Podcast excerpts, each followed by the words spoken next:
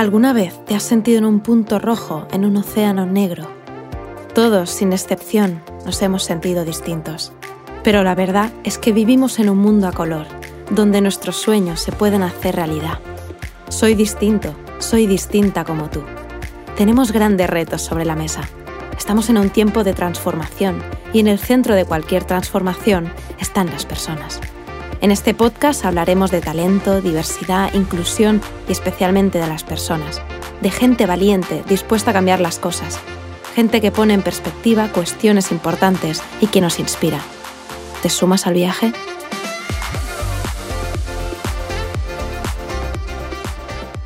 Hola Jordi, ¿qué tal? ¿Cómo estás? Pues muy bien, muy contento. Muy contento de estar con vosotros. Sí, sí, sí para nosotros también un, placer volver a encontrarnos y a reencontrarnos, ¿no? En este tiempo de cámaras, etcétera, ¿no? Y de volver a encontrarnos con personas a las que, a las que queremos mucho y con las que Snyder pues tiene, tiene muchísima relación. Eh, y nada, lo primero que te preguntaría es qué tal estás, Jordi. Yo creo que es la pregunta ¿no? que hacemos a todo el mundo. Pues me encuentro, la verdad que honestamente bien, por suerte. Eh, y ahora mismo, pues con, muchas ganas de hablar con vosotros, ¿no? De, descubrir todos estos temas tan apasionantes que tienen que ver con, con, el talento, que al final yo te diría casi que se ha convertido en mi, en mi día a día, pero también mi pasión, ¿no? Porque hoy en día, sí, pues la verdad que trabajar en, un lugar donde te apasiones es, es, un lujo, ¿no? Donde tengas ganas cada día, pues de, de poder generar impacto, con lo cual muchas ganas de compartir algunos de los aprendizajes y reflexiones con, con la familia Snyder. Muy bien, pues vamos a hacer una breve presentación de quién es Jordi. Vamos a decir la formal, ¿no? Y luego yo, Jordi, tú puedes contar lo que, lo que quieras de ti mismo, que vamos, creo que mejor que nadie te conoces tú. O sea que a Jordi tuvimos el placer de, conocerlo porque el mundo del talento nos unió. Es de hecho el, director de todo el programa en, el Mobile World Capital de Barcelona. Evidentemente, evento que acaba de pasar y que hemos tenido todos unas ganas de, celebrar y de volver a tener de, forma, de forma presencial. Así que muy vinculado al mundo de la tecnología, ¿no, Jordi? Que yo creo que, que si pudiéramos definirte, ¿no? Eh, yo diría que talento, tecnología son dos áreas que te definen. Son mis dos hashtags. Exacto, tus dos hashtags, muy bien, tenemos título, talento y tecnología. Y, bueno, miraba yo, ¿no? Tu perfil de LinkedIn estos días, ¿no? De formación profesional, perdón. y, tantas cosas que, contar. Eh, bueno, pues claro, desde que estudiaste ¿no? en Barcelona School, un Master Business Administration, que estuviste también en Madrid, en la Escuela de Madrid, que estudiaste la Pompeu Fabra, el grado ¿no? de, Ciencias Políticas, y que luego también estuviste de Erasmus, ¿no? O sea que, y que luego has hecho un, máster de la Comunidad Europea en, en International eh, Affairs, o sea, vamos, yo creo que una formación súper amplia, ¿no? Y que, y que has trabajado en diversos sitios. Yo destacaría principalmente, yo creo que los dos que han sido probablemente más importantes para ti, ¿no? Eh, en cuanto a tiempo, ¿no? Que, que fue Price, Waterhouse, ¿no? Cooper, que estuviste más, casi más de nueve años, y luego también toda la trayectoria que ya llevas en este momento, que son casi seis años en todo lo que tiene que ver y rodea al mundo del Mobile World eh, Capital en, Barcelona, ¿no? Así que, aparte de esto, has sido voluntario, colaboras en muchísimas organizaciones. Bueno, es que, Jordi, ¿cómo te da tiempo? ¿Cómo, cómo tienes vida? pues no tengo mucha. No, pues como te decía, intentando que parte de mi trabajo, la mayoría de las cosas que hago, en realidad no, no las entienda como un trabajo, ¿no? Al cual pues te da pereza ir los, lunes por la mañana y, cual, el cual el domingo por la tarde te entra casi una semidepresión, sino que tengas cierta ilusión por hacerlo. Es, es el truco, porque es verdad que eh, combino esta parte más profesional y que por suerte pues, eh, nos da la oportunidad de generar cierto impacto, es decir, no es una empresa al uso, la Mobile World Capital, sino que trabaja también pues para que este Congreso de la Tecnología tenga una traducción en un legado en forma de proyectos digitales eh, pues en nuestra economía, en nuestra sociedad. Eh, y además, pues hago, tengo la oportunidad de hacer formación en, distintas escuelas, eh, que es bueno, una recomendación que yo daría a todo el mundo. que, pueda, cada uno en su ámbito y en el formato que, que pueda, pero es la mejor manera de seguir aprendiendo es también pues compartiendo conocimiento con otros. Y eso, pues al final, el fin de semana me toca siempre corregir, eh, dirijo un máster, con lo cual, bueno, me, toca los fines de semana hacer algún extra, un empujón, pero de momento lo hago con ilusión. Y mientras lo haces con ilusión, pues eh, la verdad que se puede gestionar. Se me había olvidado tu vocación de enseñar, que es algo fundamental, ¿no? Lo de aprender, ayudar a otros a que aprendan, compartir el aprendizaje, que yo creo que esta vocación de aprendizaje continuo es algo que nos mantiene muy vivos, ¿no? Ahora, ahora hoy en día, pero bueno, claro, ya tantas cosas de Jordi que nos había olvidado esta, esta última. Como decíamos, ¿no? Esta sería la parte profesional, ¿no? Y vinculada con lo personal, quién, quién es Jordi, ¿no? Pero eh, para conocerte un poquito mejor en ese ámbito más cercano a lo personal, ¿no, Jordi? Y que eres muy conocido en, España y en Barcelona, pero para que las personas que nos van a escuchar pues, puedan conocer un poquito más de ti, te diría, mm, dime una palabra que pueda ser tu favorita y que te guste mucho. Eh, pues mira, yo diría alegría. Eh, pero no sé si puedo justificarme. O simplemente, vale, vale, vale. Lo digo porque no tanto, a ver, y no es que me considere en particular una persona alegre, eh, a ver, intento, intento, ¿no? Pues dentro de, mi carácter, pues ser lo máximo posible, pero sí que creo que eh, toca reivindicar un poco la alegría. Claro, cuando repasabas el currículum, pues yo entré a trabajar más o menos en el año 2005-2006 con trabajos más formales, ¿no? Que ya era la época que se hablaba mucho en España del mileurismo, ¿no? Eh, luego en el 2008, cuando yo, por ejemplo, entré en Price, eh, me coincidió con la primera crisis, la crisis, bueno, la crisis financiera famosa del 2008, que de hecho en España yo creo que se ha llegado a arrastrar prácticamente hasta el 2018-19, ¿no? Eh, desde el punto de vista, por ejemplo, de índices de paro, etcétera. Luego vino la pandemia, como todos sabemos, y, ahora que parecía. Que por fin entramos en, una nueva etapa, bueno, pues tenemos eh, un contexto geoestratégico que, bueno, que también no, no, invita ahora mismo al optimismo. Pero también, no sé, me gusta hacer paralelismos en el pasado, en los felices años 20, no sé si te acuerdas, Ainhoa, en los libros de historia, se hablaba de los felices años 20, especialmente en Estados Unidos, ¿no? que fue una época de, de crecimiento económico eh, donde hubieron también grandes inversiones de expansión. Y yo creo que estos años 20, aunque empezamos un poco tarde, pero también serán unos felices años 20, los fondos Next Generation para tener una economía mucho más digital, eh, mucho más competitiva. Eh, creo que tenemos una economía preparada para realmente reivindicar esta alegría que no solamente tiene la faceta más personal, sino también pues alegría en todos los ámbitos, ¿no? En la economía, en la sociedad. Por eso he escogido esta palabra. Muy bien, me gusta mucho, es muy bonita, o sea que, y está muy bien la, explicación. Pues la verdad es que nos falta ¿eh? esta, yo creo que después de todo lo que hemos pasado, ¿no? esta alegría, este optimismo de volver, ¿no? Yo creo que, es algo que todos como necesitamos, ¿no? Eh, cuéntanos un secreto que no lo va a escuchar nadie eh, sobre cómo gestionas tu equilibrio entre tu vida personal y profesional. Pues mira, una de las cosas que hago que seguramente parecerá obvia ¿no? para los, los, oyentes, pero todavía hay gente que se sorprende. Y es que tengo dos teléfonos móviles, es el personal y el, profesional. Entonces, bueno, a veces a gente sorprende porque dices, ¿por qué gestionas dos teléfonos? Pero bueno, esto me permite cuando llega, por ejemplo, el fin de semana o llega el atardecer, uno lo puedo apagar o desconectar o poner en modo silencio y esa es mi manera de desconectar y solo consultarlo cuando quiero. Es una recomendación que hago que supongo que mucha gente la hace, pero hay muchísima gente que comparte el mismo teléfono, es el profesional y personal, y eso cuesta más desconectar. Muy bien. es, un, es, un, buen, es un buen tip, ¿no? Un buen truco, ¿no? Para, para comentarnos con todos. Y si tuvieras que dar un único consejo a todas aquellas personas que acaban de empezar la vida en lo profesional o van a empezarla ahora, que ya llevas muchísimo tiempo trabajando, como nos contabas, ¿qué consejo les darías? Que no dejen nunca de aprender. Entiendo que hoy, en día, y supongo que hablaremos de esto también, ¿no? Eh, la digitalización eh, nos obliga a aprender continuamente. Ya no es como las épocas anteriores donde uno se formaba en una, no sé, en un ámbito, una disciplina y prácticamente acababa desarrollando esa disciplina toda la vida, ¿no? Eh, tendremos unas nuevas generaciones, y incluyo la nuestra y no también, porque eh, nosotros estamos dentro todavía, ¿no? Por suerte, y que tenemos que estar aprendiendo continuamente, con lo cual yo les diría que esto es una carrera de fondo, si fuera una maratón, están al kilómetro uno. Eh, y, que, y, que, no dejen de aprender y busquen cosas que les apasione porque, porque si te apasiona pues también será más fácil siempre aprender. Pues qué, bonito consejo, ¿no? La vocación de aprendizaje y de compartir, ¿no? Y, me gusta el símil con, con las carreras, ¿no? De, de, fondo, ¿no? Yo creo que es algo es algo súper súper chulo y es una realidad, ¿no? Yo creo que cada día aprendemos y no eso significa como que no hay pasión, ¿no? Como que algo se ha acabado, ¿no? Así que me parece un consejo maravilloso. Yo creo que los que nos habéis seguido en el ciclo que empezamos el año pasado, ¿no? De estas conversaciones eh, del punto rojo en un océano negro, eh, pues tratamos siempre de entrevistar a personas que sean súper interesantes y que sea una conversación muy informal, ¿no? Y que tengamos ese enfoque disruptivo que desde el principio nos propusimos. El título ya lo expliqué, no es una experiencia personal vivida, vivida por mí, así es cuando me sentí, cuando empecé en Schneider, un puntito rojo entre un océano negro porque me sentía diferente, ¿no?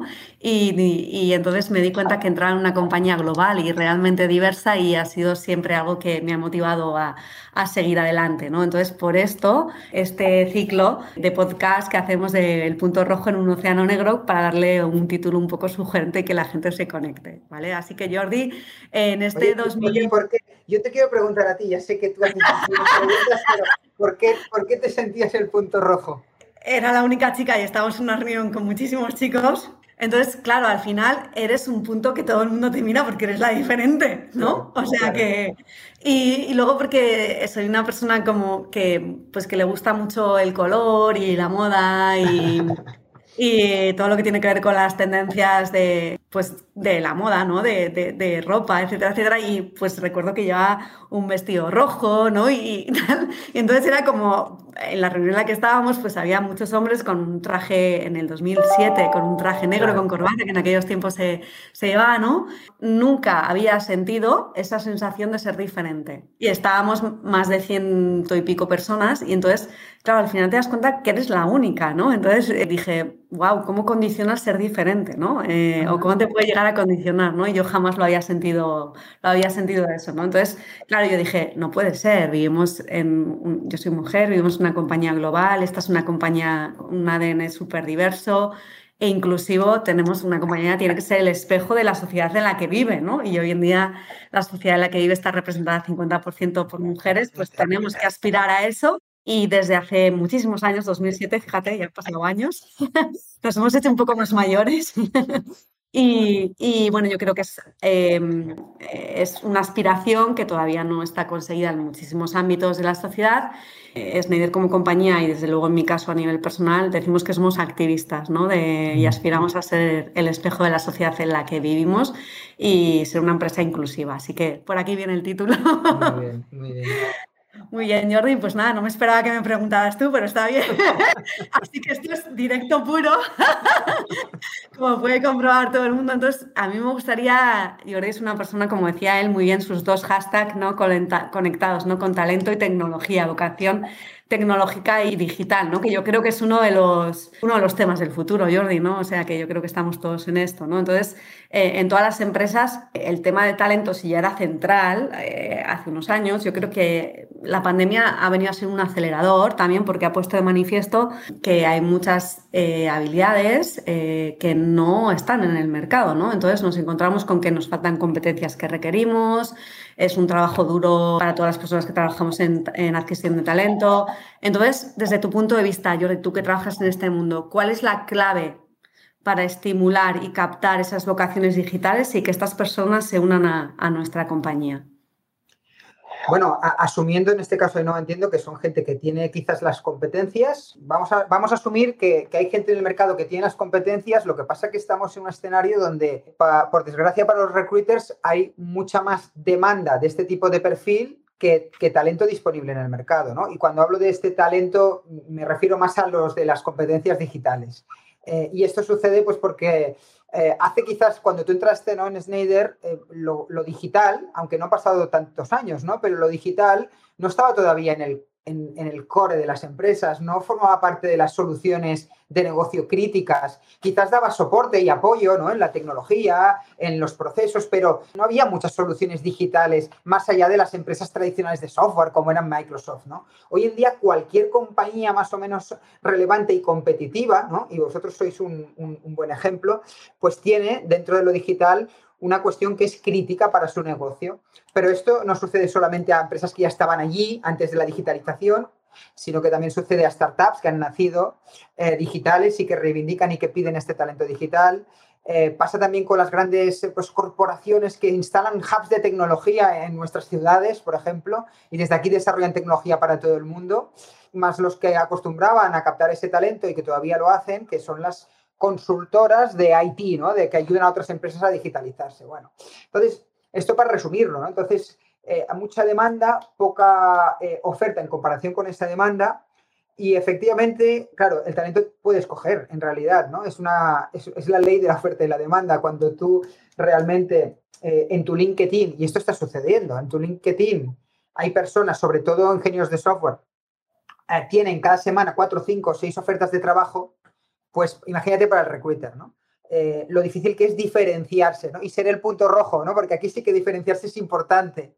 Eh, además, por cierto, ha entrado un nuevo jugador, una nueva competencia, que es la de eh, el full remote, que se llama, ¿no? el trabajo en remoto full. Eso quiere decir que ya tu competidor ya no es simplemente la empresa pues, que busca talento digital en tu territorio o región, sino que puede ser una startup americana que ha levantado una ronda de financiación y que está dispuesta a pagar el doble de lo que quizás una compañía en España pudiera ofrecer. ¿eh? No me refiero a ninguna compañía en particular. Entonces, esto ya está sucediendo. Entonces, mm. todavía hay más rivalidad. A partir de aquí, hay que entender también em, pues, eh, cuáles son los, perdonad el, anglicismo, ¿no? los drivers, lo que mueve a ese talento. Y es verdad que hay una cuestión salarial, sobre todo el que tenga más experiencia pueda escoger. Y aquí tendrás que ofrecer salarios en línea con el mercado, que es lo que van a esperar pero luego tendrás que ofrecer, y aquí veo ciertas tendencias, otra serie de atributos que, hagan que tu compañía sea atractiva. De hecho, hay una, toda una disciplina que hace 10 años prácticamente no existía o nadie hablaba, que era la del employer branding, es decir, hacer marca de empleador, ¿no? que tú lo conoces muy bien. Decir, oye, ya no es marketing solamente hacia el consumidor o a mi cliente, marketing también al talento. Eh, pero tiene que ser un marketing honesto, es decir, tú no puedes vender algo que realmente no es, porque no, va a ser sostenible a largo plazo. Cuando aquel talento descubra que lo que me han vendido no es lo que yo he descubierto aquí, seguramente va a poder irse porque tiene más ofertas. Pero dentro de ese employer branding, algunos de los atributos ¿no? que creo que, que el talento valora más, por ejemplo, es curioso, pero la cuestión de los valores, es verdad, cada vez hay más personas que buscan trabajar en, lugares donde pueden generar un impacto, o donde quizás, por, ejemplo, hay ¿eh? valores de sostenibilidad, de diversidad que comentabas ahora, ¿no? También la cuestión de la cultura, ¿no? Es decir, que sea una cultura más no jerárquica, que no le tenga que decir señor. Había compañías hace años, ¿no? Donde tú le llamabas señor a tu jefe y que el jefe, que siempre era un hombre, ¿no? Iba vestido pues de traje y corbata. Y todas estas cosas ahora generan rechazo, pero te aseguro que hay empresas que todavía tienen estas culturas y no entienden por qué no atraen talento. Y no lo entienden y yo pienso, ostras, eh, si a mí, que yo estoy, a ver, según Wikipedia todavía me puedo considerar millennial porque soy del 82, ¿no? Pero eh, es evidente que hay un margen generacional con los nuevos que entran ahora, ¿no? Eh, si a mí ya me costaría trabajar en una organización de este estilo, imagínate esas nuevas generaciones que han vivido pues en esta informalidad, ¿no? Cuando le tengo que decir señor a mi jefe y llevar corbata, ¿no? Entonces, eh, eh, esta parte de la cultura de trabajar métodos más ágiles, ¿no? Los, las famosas metodologías agile, ¿no? Es decir, que le dan, que al final no es tanto la, metodología en sí, sino que dentro de la filosofía está lo que le llaman empoderar a los equipos. Es decir, que un junior va a estar súper eh, capacitado, capacitado y empoderado desde el primer día para hacer cosas, para romper cosas, pero para, para también aprender, ¿no? Entonces, bueno, hay una serie de atributos que hacen que tu compañía pues, pueda ser atractiva para este talento pues has hablado de tantas cosas que estamos trabajando en ellas, ¿no? Que es marca empleadora, valores, diversidad, inclusión, eh, bueno, todo muy rodeado, ¿no? Y el tema de las nuevas formas de trabajar, que es lo que tiene que ver con el trabajo en remoto, ¿no? Eh, vamos a decir, trabajar desde cualquier sitio, ¿no? Para una compañía que puede estar en cualquier otro lugar, ¿no? Pero es que esto no ya, es que casi no puede, disculpa que te haya interrumpido, digo que eh, ya no es una opción lo del teletrabajo, es decir, es que tienes que ofrecerlo sí o sí. no, no, híbrido, ¿no? Pero, pero lo tienes que ofrecer si o sea, ya es un más, ¿no? Y no, y no volverá, no volverá el trabajo presencial 100%. No, vamos, en esto estoy totalmente de acuerdo. la opción de, poder trabajar en modelo híbrido, que yo creo que ya todas las compañías estamos en estado, ¿no? El tema es que da para más de, la discusión ¿no? de el trabajo remoto 100%, ¿no? O, no, que es algo que se está discutiendo muchísimo, ¿no? Hablabas muy bien de todo el tema de habilidades, ¿no? Y hablamos sobre esto. Me gustaría saber qué opinas de las habilidades que debería tener una persona con, con esta vocación digital y qué opinas sobre la importancia de las soft skills, de estas habilidades blandas que llamamos hoy en día, que yo les llamo las smart, que son las inteligentes, las, habilidades inteligentes. ¿Y cuál es tu opinión acerca de, este papel tan central que pueden jugar en los perfiles digitales? Bueno, a ver, eh, yo creo que es que las hard y las soft son igual de importantes. Lo que pasa es que tienes que tener las dos. Es decir, tú puedes tener mucho soft skill que si has entrado a una posición de, ciberseguridad, tienes que saber de ciberseguridad. ¿no? Eh, la, parte más hard sí que vemos que, eh, por ejemplo, las skills de desarrollo y de programación web, ya sea de la parte que llaman front, ¿no? frontal, lo que ve el usuario como la parte de las operaciones internas backend, es como el puesto de trabajo estrella, ¿no? Es la demanda estrella. Yo diría que seis o cinco de cada diez ofertas de trabajo en España en digital son para desarrolladores y programadores. Eh, que por cierto, hay una buena noticia aquí, ya no solo lo puedes aprender en la universidad, eh, ni en una OFP. Puedes ir a un, es decir, un bootcamp. Yo me acuerdo, no sé, mis hermanos mayores iban a la academia de, eh, de mecanografía, de mecanografía. Teníamos una Olivetti en casa.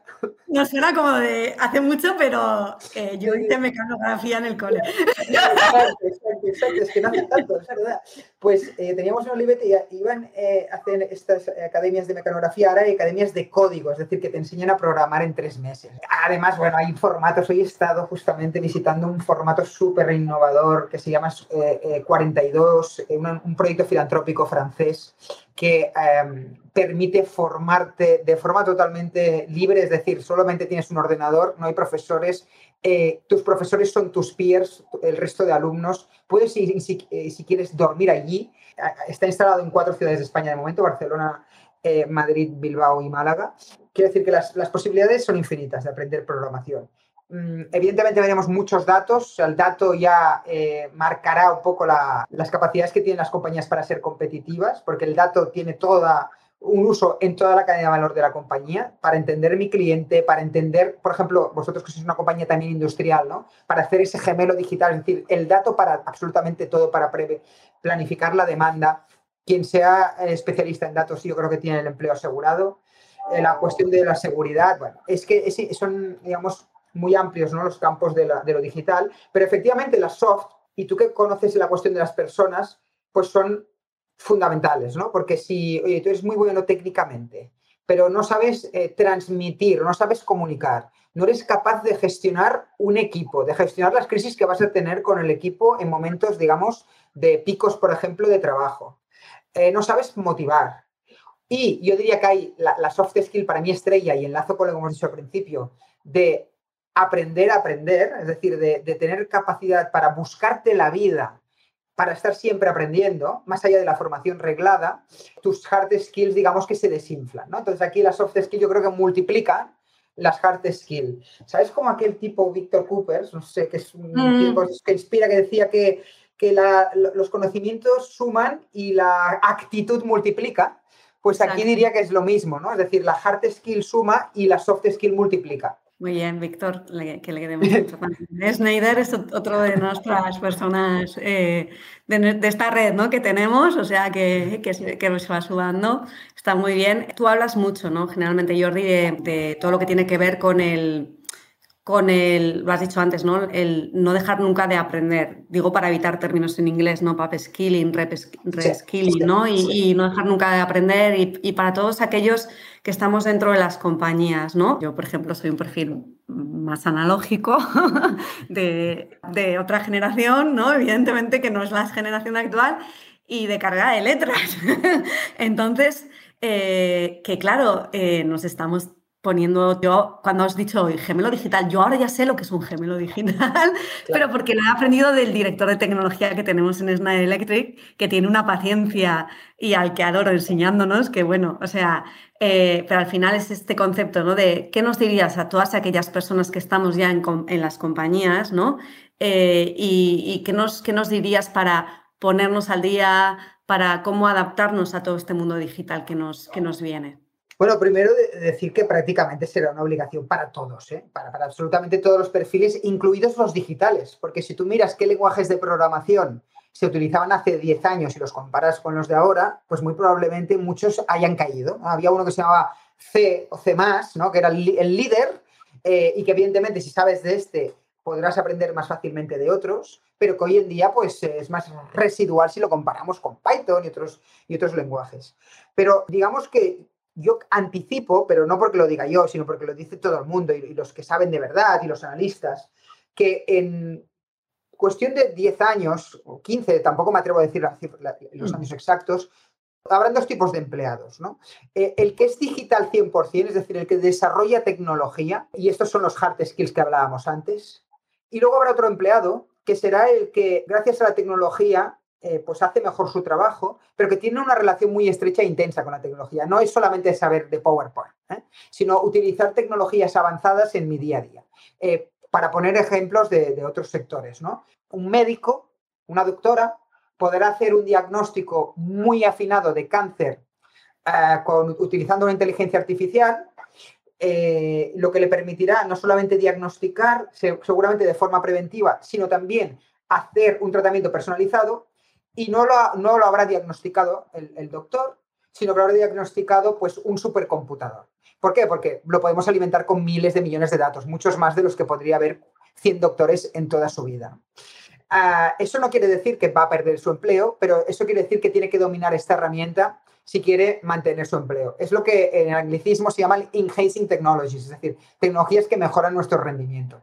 Eh, lo que pasa es que estas tecnologías eh, no siempre son enhancing, algunas son replacing, es decir, que reemplazan. Hay tecnologías que nos reemplazan. Por ejemplo, hoy en las eh, organizaciones se habla de los RPAs, Robot Process Automation, es decir, tecnologías que robotizan procesos que hasta ahora hacíamos manuales. Esto es fantástico porque normalmente nos elimina tareas de poco valor añadido, que son repetitivas, que, que son aburridas, pero eliminan puestos de trabajo. Entonces, yo, soy de los tecnooptimistas, es decir, de los que creen que la tecnología eh, va a eliminar mm, pues, posiciones y puestos de trabajo que quizás son, no son los más atractivos siempre, ah, pero a, la vez que eliminará va a crear otros puestos de trabajo que ahora mismo no sabemos cuáles son. Algunos intuimos, otros no. Es decir, es como si, ay no, tú imagínate en principio del siglo XX, donde la agricultura era el 40 o el 50% de, digamos, de la economía, ¿no? O, ocupaba el 50% del empleo, que tú le hubieras dicho a esa gente, no, oiga, mira, ahora unas tecnologías que lo que harán es industrializar y mecanizar todo el campo, con lo cual del 50% que somos ahora vamos a quedar el 4%, pero es que en el futuro habrá gente que se va a dedicar, por ejemplo, a ser instructor de Zumba, ¿vale? Que es una de las, de las ofertas de trabajo más publicadas. Claro, mm. eh, es imposible anticiparlo, ¿no? Entonces, aparecerán nuevos puestos de trabajo. Pero nos tenemos que estar actualizando siempre. Siempre nos tendremos que, estar eh, actualizando y aprendiendo. Es decir, no hay opción para no hacer reskilling. Quien, quien no lo acepte, pues eh, yo creo que entre tú y yo va a malvivir y va a estar pues esperando esa prejubilación que le permita sobrevivir unos años más. Pero, eh, por ejemplo, en el mundo del recruitment, ¿no? Estamos viendo cómo herramientas digitales nos permiten tecnificar prácticamente el, de extremo a extremo. Desde dónde mm. busco el talento, eh, dónde está el talento que yo busco, cómo lo contacto, cómo hago la selección, cómo lo fidelizo con toda esta analítica de datos que tenemos para las personas. Entonces, en el mundo de echar va a pasar absolutamente lo mismo. Totalmente, totalmente. Mira, mm, yo hoy acabo de aprender una palabra, tecnooptimista. No, no, no, no, no la sabía, o sea que, mira, me, la, me, ha gustado, me, parece un enfoque súper súper chulo, así que si no te importa, te la usaré de vez en cuando. Bueno, es que luego hay los tecnopesimistas que son los que dicen, oye, que la tecnología va a destruir tantos puestos de trabajo que tendremos que crear rentas universales para todo el mundo, porque claro, nos vamos a quedar todos, que los robots van a, sustituirnos y tal y cual. Bueno, yo prefiero ser optimista, aunque sea solamente para vivir más tranquilo. A ver, los robots nunca, nunca podrán ser personal shoppers y tendremos un futuro. Igual, ¿tú crees que podrán ser profesores de Zumba? No lo veo todavía yo. es que claro, hay algunas competencias que nos hacen mejores que siempre que las máquinas. Por ejemplo, la creatividad que tú dices, ¿no? Eh, el, buen gusto, el buen gusto, ¿no? La creatividad. Eh, la, relación personal, la empatía, claro, eh, oye, está muy bien, hay robots. Nosotros desde Mobile World Capital hemos lanzado un proyecto para que personas mayores tengan un robot que les lee las emociones, que les recuerda que tienen que tomar la pastilla pero estaremos de acuerdo que preferimos siempre una persona, ¿no? Si es posible, en este mm, caso es un caso de necesidad, ¿no? Aunque qué, bonito este proyecto, me encanta, es un proyecto chulísimo que tenéis.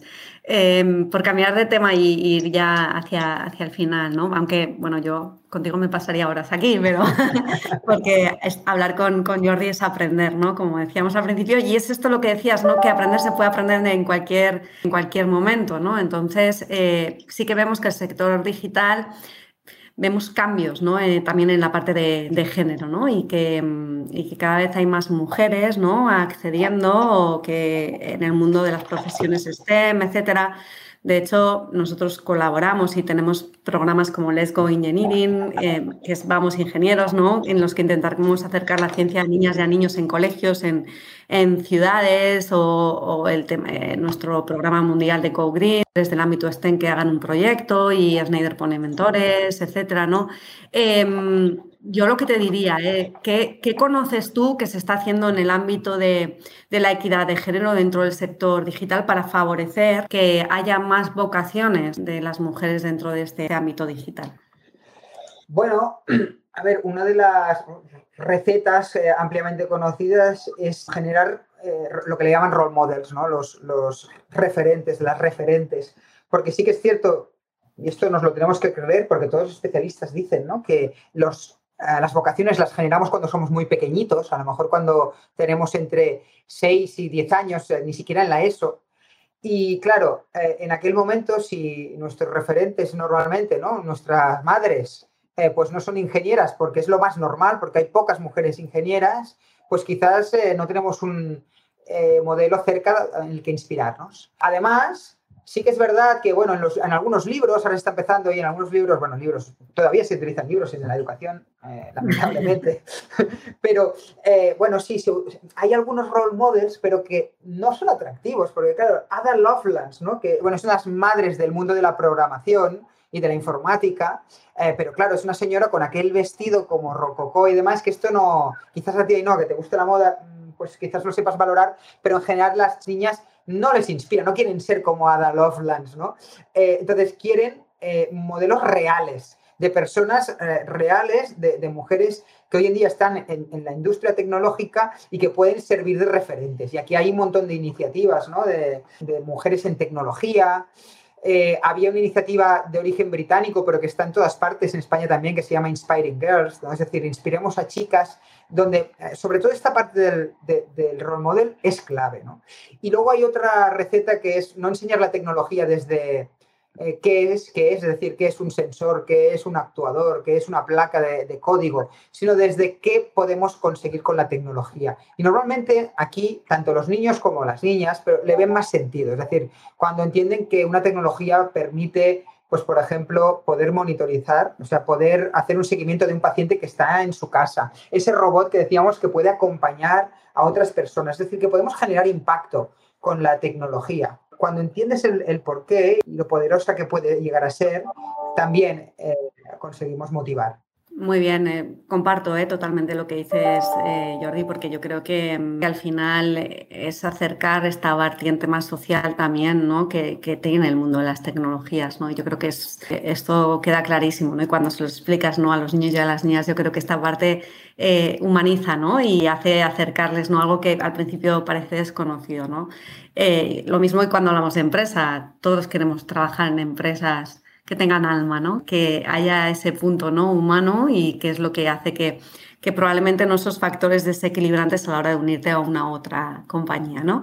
Y para finalizar, porque tampoco te queremos robar más tiempo, que sabemos que es algo escaso, Jordi, ¿no? Te vamos a, te vamos a hacer escoger, ¿vale? Así que una de las dos opciones eh, o las dos, o bueno, no, ponemos límites.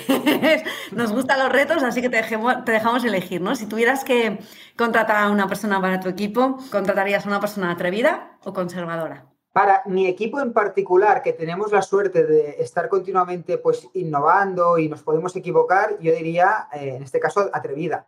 Pero eh, no creo que sirva para todos los puestos de trabajo ni todas las organizaciones. En nuestro caso sí, porque eh, justamente tenemos la misión de lanzar nuevos proyectos, nuevas iniciativas y aquí si no eres atrevido, pues acabas haciendo lo que ya es común, ¿no? Lo que todo el mundo conoce y que no puede sorprender. ¿Contratarías a una persona que fuera muy disruptiva o alguien que tuviera miedo a afrontar nuevos retos y a equivocarse? Hombre, esta es un poco tendenciosa, claro. Es que depende, si esto fuera un bufete de abogados, diría, mejor no vamos, no vamos a ser muy creativos, no nos vamos a poner muy creativos. En industrias, en sectores muy regulados, tampoco. En el mío, eh, evidentemente, claro, personas disruptivas con ganas de equivocarse. Pero es que para esto tienes que tener una cultura hay una, ah, y perdona ya, termino con esta anécdota, ¿no? Pero hay un, caso famoso, hay varios, ¿no? Pero un caso famoso de los helados Ben Jerry's, que ellos tienen el cementerio de Ben Jerry's con los helados que no han triunfado. Entonces, tienen un cementerio real con el nombre del helado, los, bueno, los ingredientes que llevaba y los años que estuvo en circulación y demás.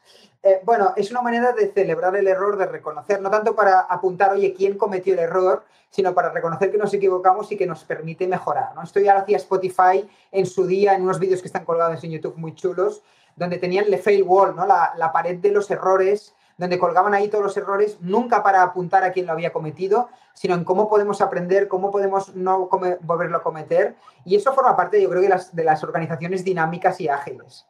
Entonces, yo apostaría claramente por esto. Ahora, eh, insisto, a lo mejor hay algún tipo de organización donde quizás es más seguro el otro tipo de, de, carácter. Pero la cultura de la organización lo tiene que fomentar, porque si tú eres muy creativo, con poco miedo al error, pero luego la cultura donde tú has aterrizado no encaja, eh, es que no va a funcionar, no te lo van a dejar hacer. Sí, no, no. Eh, y qué bonito que terminemos hablando de cultura y organización, que yo creo que es el tema hoy en día de, personas aparte del talento.